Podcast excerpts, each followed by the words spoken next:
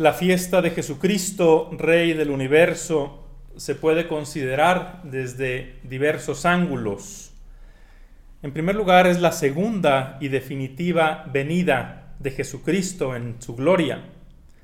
También es la victoria definitiva y completa de Dios sobre toda forma de mal, especialmente la muerte.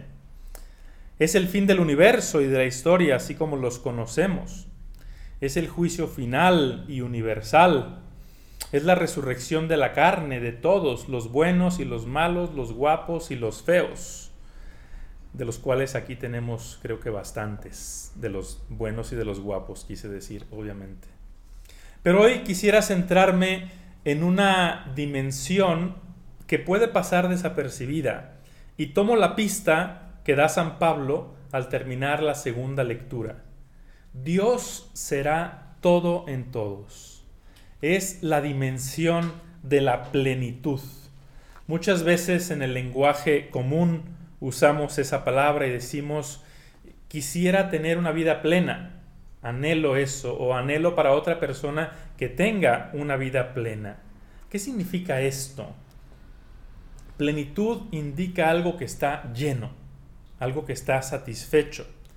Cuando estudiamos antropología filosófica, conocemos las facultades del hombre y aprendemos que cada facultad tiene lo que se llama su objeto propio. Por ejemplo, eh, la facultad de la vista tiene como objeto propio la luz, el color, la, belleza, la armonía. El objeto del, sonido, del, sentido del oído, son, los sonidos. los sonidos para la vista pues no son nada. Y cada facultad, en este caso la vista, por ejemplo, busca constantemente su objeto propio. Y cuando lo alcanza, se llena, se satisface, se completa, descansa, se regocija y, se perfecciona.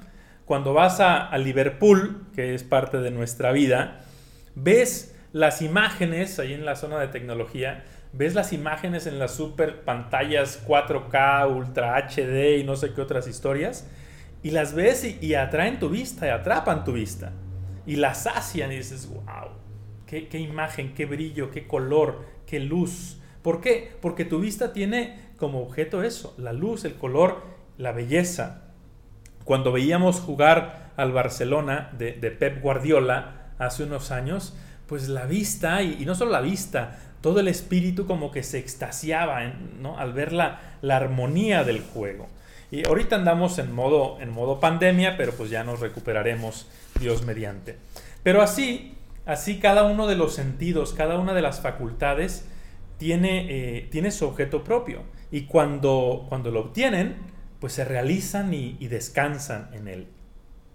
Pero no solamente los sentidos externos, también las facultades superiores, que son nuestra inteligencia y nuestra voluntad, tienen sus objetos propios, que son más elevados, lógicamente. El objeto de la inteligencia es la verdad. Cualquier conocimiento verdadero, cualquier forma de verdad, llena la inteligencia, la, la regocija, la satisface.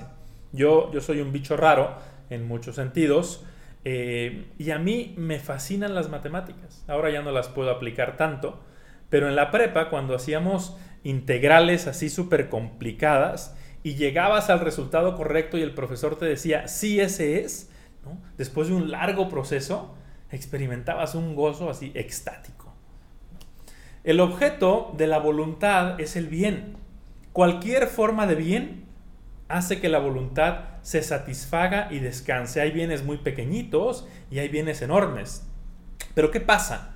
Que en esta vida no hay nada que satisfaga por completo y definitivamente nuestras facultades, nuestras necesidades, nuestros deseos, nuestras carencias. Todas las verdades, aún todos los bienes, aún los más sublimes, son limitados.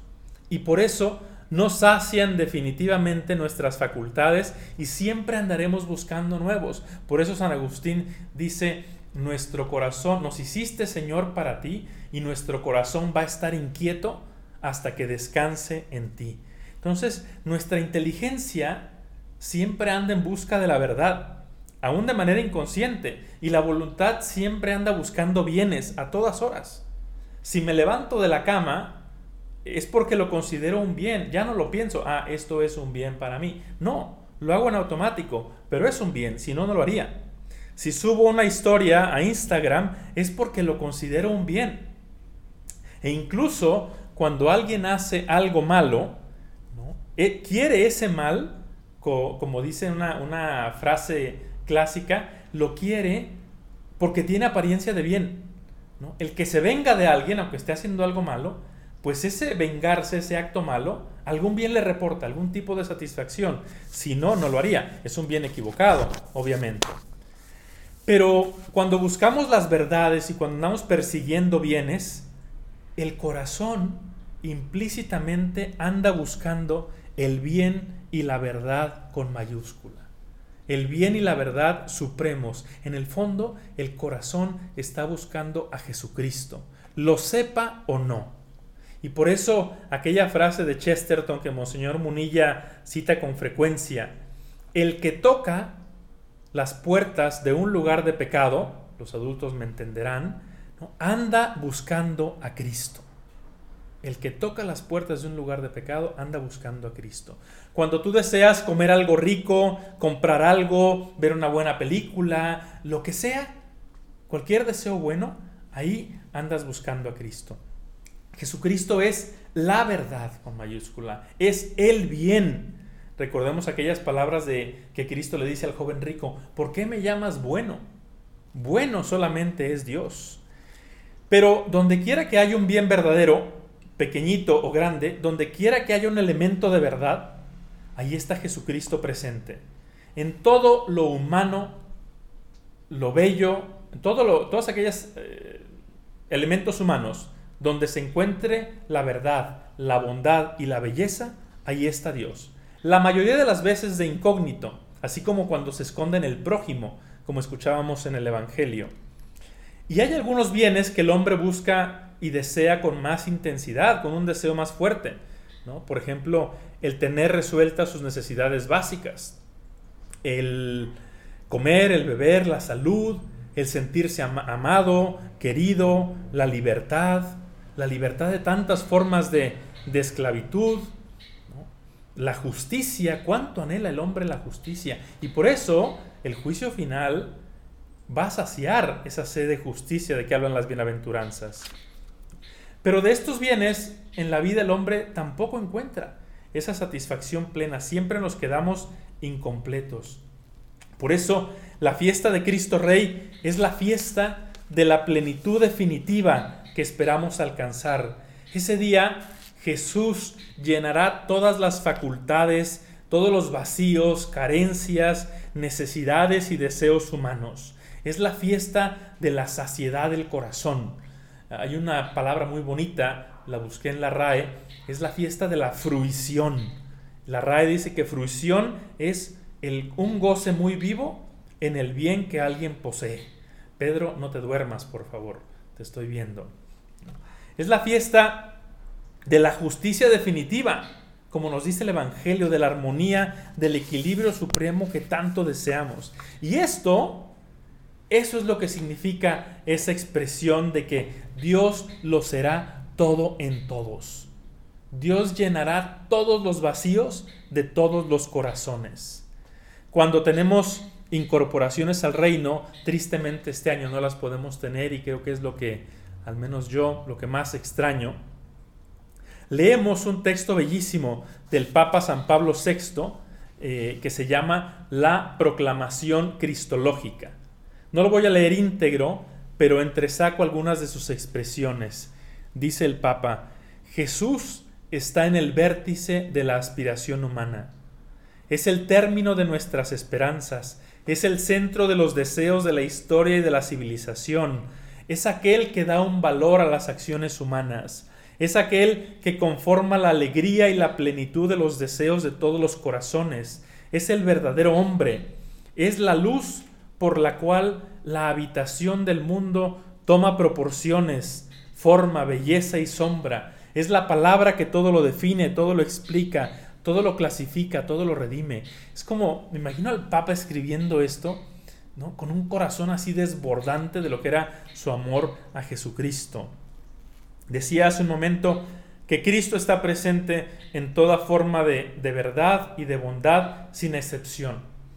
En las cosas más banales, hasta en tomarte un buen mezcalito, con su sal de gusano, con su mandarina así bien rico. Ahí está presente Cristo, siempre y cuando no abuses y ese bien se convierta en un mal. Y la mayoría de las veces pasa de incógnito. Pero qué hermoso cuando uno lo sabe y cuando uno descubre y encuentra esa presencia de Cristo en todo lo bueno, lo verdadero y lo bello. Cuando disfrutas algo e inmediatamente, espontáneamente tu corazón dice, Señor, qué grande eres. Hay miles de personas, millones, miles de millones de personas que solamente descubrirán a Cristo el día de su muerte, cuando se encuentren con Él cara a cara. Nosotros hemos recibido el inestimable e inmerecido don de conocerlo ya desde ahora y de comenzar a experimentar ya desde ahora una forma de plenitud. Pero no podemos atesorar esa riqueza solo para nosotros. De hecho, esa plenitud de Cristo solamente se alcanza comunicándola, transmitiéndola a los demás, llevando a otros a hacer la experiencia de Jesucristo. Eso es el Regnum Christi.